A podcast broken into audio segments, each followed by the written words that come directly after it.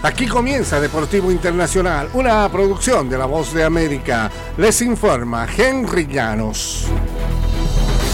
El fútbol americano, la NFL, suspendió el lunes de forma indefinida al defensivo de los Broncos de Denver, Eyoma Uazurique, por apostar en partidos de la liga durante la temporada de 2022. Uazurique, elegido en la cuarta ronda del draft de 2022 proveniente de Iowa State, es el más reciente jugador en una creciente lista suspendido por apostar en partidos de la liga o en los vestuarios de la NFL. Será elegible para pedir su reincorporación hasta el 24 de julio de 2024. Nuestra organización cooperó enteramente con la investigación y se toma el asunto sobre la integridad del juego muy seriamente, dijeron los Broncos en un comunicado.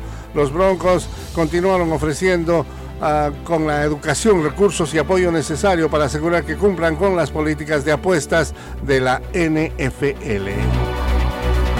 Y después de fracasar en el intento por fichar a Lionel Messi, el club saudí de fútbol Al Hilal hizo una oferta récord de 300 millones de euros por Kylian Mbappé, una propuesta que podría llevar al delantero francés a la misma liga que sedujo a Cristiano Ronaldo con sus petrodólares. El Paris Saint-Germain ha confirmado la oferta por su jugador y autorizó a Al Hilal que iniciara negociaciones directas con el astro. Las negociaciones del campeón mundial de 2018 con el Paris Saint-Germain se han estancado tras su decisión de no activar una extensión de 12 meses en su contrato.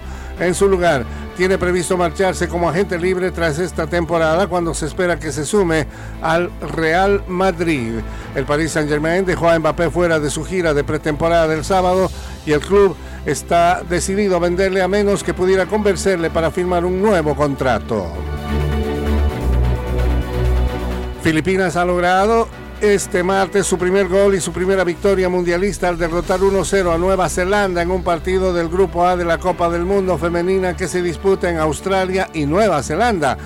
Nueva Zelanda que había estrenado su casillero de victorias en el máximo torneo de selecciones en el partido inaugural ante Noruega, partía como favorita por primera vez en seis participaciones, con la certeza de que otro triunfo le daría el pase a los octavos de final pero Sarina Balden anotó el histórico tanto de Filipinas en su primer tiro a portería a los 24 minutos y cambió el guion de la noche, callando a los 33 mil espectadores, en su mayoría locales, que llenaban el estadio.